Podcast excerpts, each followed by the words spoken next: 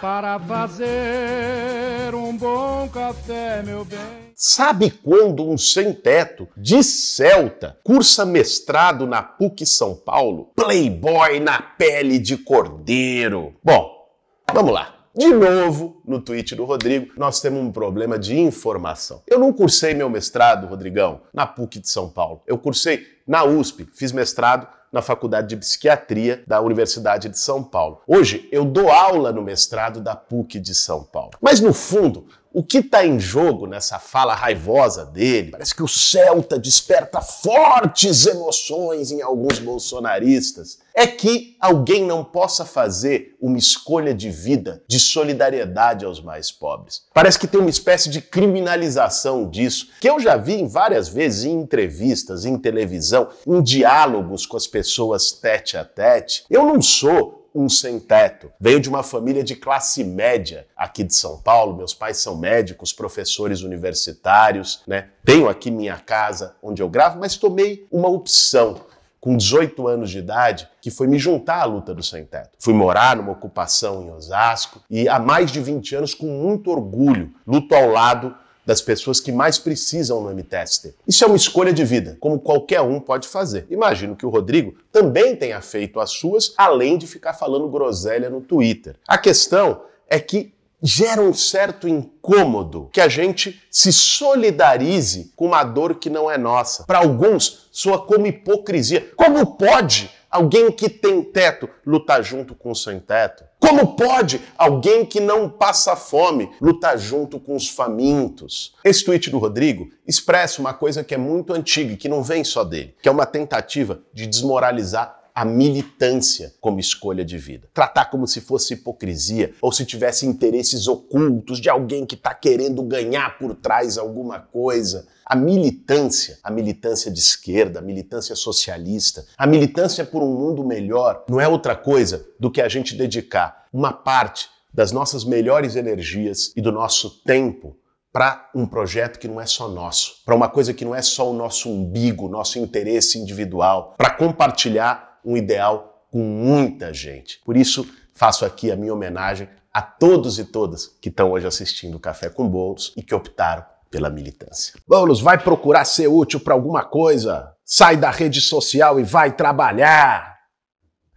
O que eu acho engraçado da turma, não é só o Gilvan, não, mas uma parte da turma que fica na rede social dizendo, bom, sai da rede vai trabalhar, é que ele fala isso na rede social. Não sei se ele está trabalhando ou fazendo alguma outra coisa da vida, também não me diz respeito. Agora, dizer para você, Gilvan, e para quem mais interessar, que eu com muito orgulho sou professor. Entrei pela primeira vez na sala de aula como professor aos 22 anos de idade na Escola Estadual Maria Auxiliadora, aqui em Budas Artes, na região metropolitana de São Paulo. Desde então, não deixei de dar aula. Dei aula em várias escolas, em universidades, em cursos de pós-graduação. Aliás, Estou lançando agora um novo curso pela Escola COP, Soluções para o Brasil. Se você, Gilvan, quiser conhecer um pouco mais do meu trabalho, se inscreve lá. Vamos falar o português claro. O objetivo do Bolsonaro não é aprimorar o sistema eleitoral. Tudo que ele quer é criar um ambiente de conflito, de caos, de acusação de fraude, para deslegitimar o resultado das eleições. Principalmente agora, quando todas as pesquisas mostram que ele está lá embaixo e que se chegar até 2022, se não sofrer um impeachment antes, pode chegar muito fraco. Vamos lembrar que quando o Trump perdeu nos Estados Unidos, o Bolsonaro foi um dos únicos presidentes do mundo a vir a público para dizer que lá houve fraude. Agora, o que ele se esqueceu de dizer é que nos Estados Unidos o voto é impresso. Foi do Trump que ele aprendeu essa história. O Trump inaugurou começar a botar dúvida, fraude eleitoral. E quando o Trump perde a eleição, ele organiza os seus apoiadores, que é um grupo também de fanático fiel. Todo mundo lembra a cena do Capitólio, aqueles caras vestidos de viking, doida. E para fazer mobilizações que geraram a invasão do Capitólio. É aí que o Bolsonaro se inspira. Eu me lembro no dia que teve a invasão do Capitólio, o Bolsonaro falou: se não tiver voto impresso no Brasil, aqui vai ser pior. E ele começou a falar de maneira mais forte do voto impresso, ele fala isso há muito tempo, mas começou a falar diariamente do voto impresso justamente quando ele cai. Quando ele cai em aprovação, quando ele cai nas projeções de pesquisa para 2022. Então, essa é uma forma dele organizar a turma dele, dele dar uma narrativa, dele dar um discurso para a turma dele. Quer dizer, a eleição é daqui a um ano e meio e o cara já está dizendo que tem fraude. Porque o objetivo é, sabendo das perspectivas reais dele perder, o governo dele é um desastre, é uma tragédia nacional, sabendo disso, ele quer ganhar no tapetão.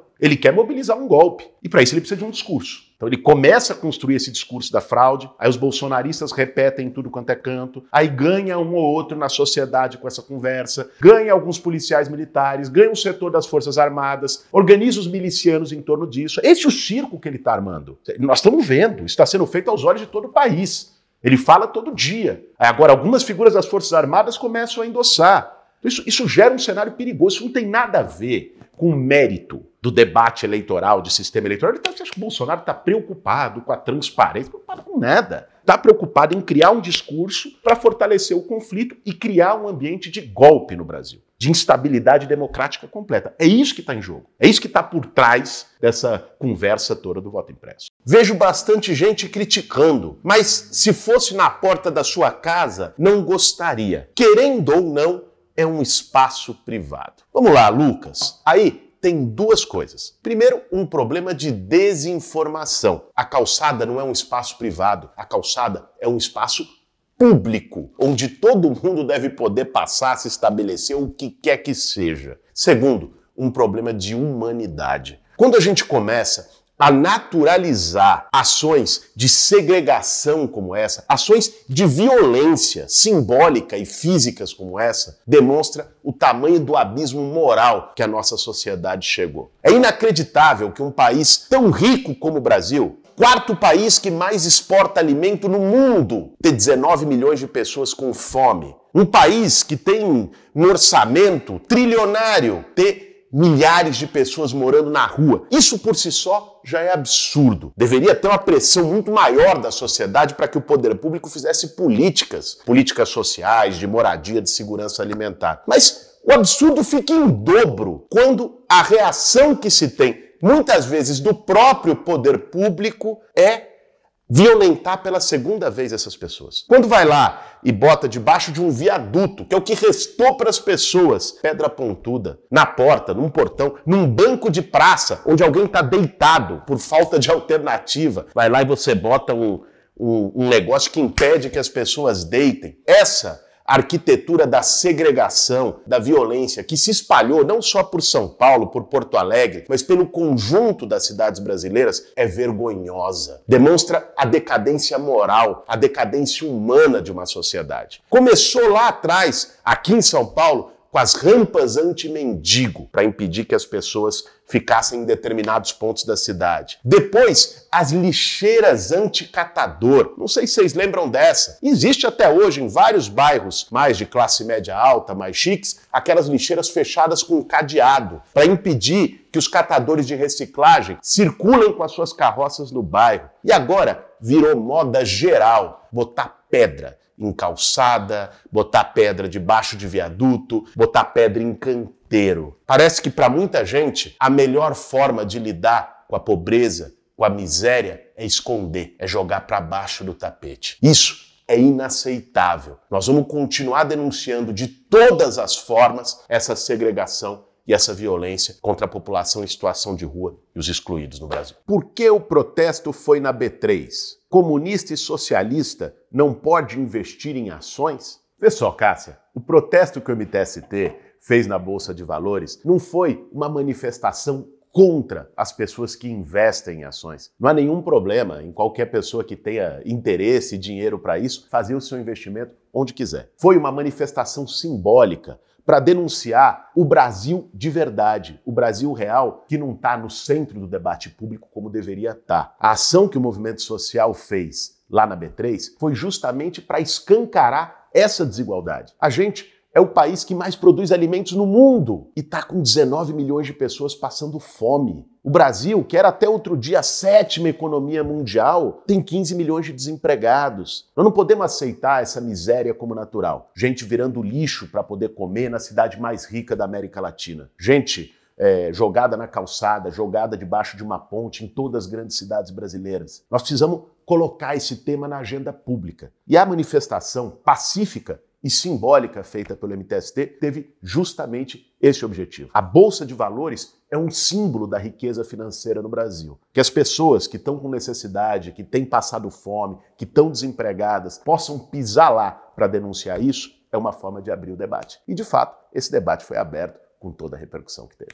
Esse aqui, do André Carneiro Linhares Fernandes, provoca um bom debate para gente. Vamos lá. Eu quero o impeachment do Bolsonaro. Acho ele bandido e incompetente. Porém, sabemos que esse aumento da pobreza é 90% da pandemia em si. Um atraso que o idiota do Bolsonaro causou de dois ou três meses no início da vacinação não mudaria muito essa pandemia. Teria evitado muitas mortes, mas Aí segue o André dizendo que a questão econômica não teria sido definida pelas políticas do governo ou pela omissão do governo. Esse é um debate importante porque muita gente de verdade acredita nisso. E, de fato, a pandemia criou uma paralisação econômica no mundo inteiro. E isso, evidentemente, tende a aumentar a pobreza, aumentar desemprego, aumentar a fome. É importante a gente pontuar que aqui no Brasil a coisa já estava descambando muito antes da pandemia, com uma política de corte de investimento público, que inclusive atrapalhou o combate à pandemia. Só o SUS teve cortado mais de 20 bilhões por conta do teto de gastos nos últimos anos, que tirou estrutura, profissionais que poderiam estar agora combatendo a pandemia. O desemprego no Brasil já vinha crescendo e aumentando. O Brasil já estava na iminência de voltar para o mapa da fome antes mesmo da pandemia, com desmonte de políticas públicas e de fomento à agricultura familiar. Então, a crise já vinha de antes. E mais do que isso, se a gente olhar para o mundo todo, aqueles países que tiveram melhor sucesso, tanto em salvar vidas como em salvar empregos, eles combinaram sempre duas medidas que faltaram aqui. Uma delas era as medidas de proteção sanitária, de isolamento e de apostar na vacina. O atraso na vacinação causado pelo Bolsonaro também gera atraso na recuperação econômica, porque só quando as pessoas estiverem vacinadas que a economia vai poder voltar a todo vapor. Precisava ter tido, durante o período mais grave, mais intenso, medidas de apoio social e econômico. Aqui só teve o auxílio emergencial a muito custo, contra a vontade do Bolsonaro, conquistado pela oposição no Congresso, e assim que ele pôde, ele reduziu o valor e reduziu o número de beneficiários. Então, no Brasil, não se salvou nem vidas, nem economia. E isso já vinha de uma política de corte de investimentos muito antes da pandemia. Para fazer um bom café, meu bem.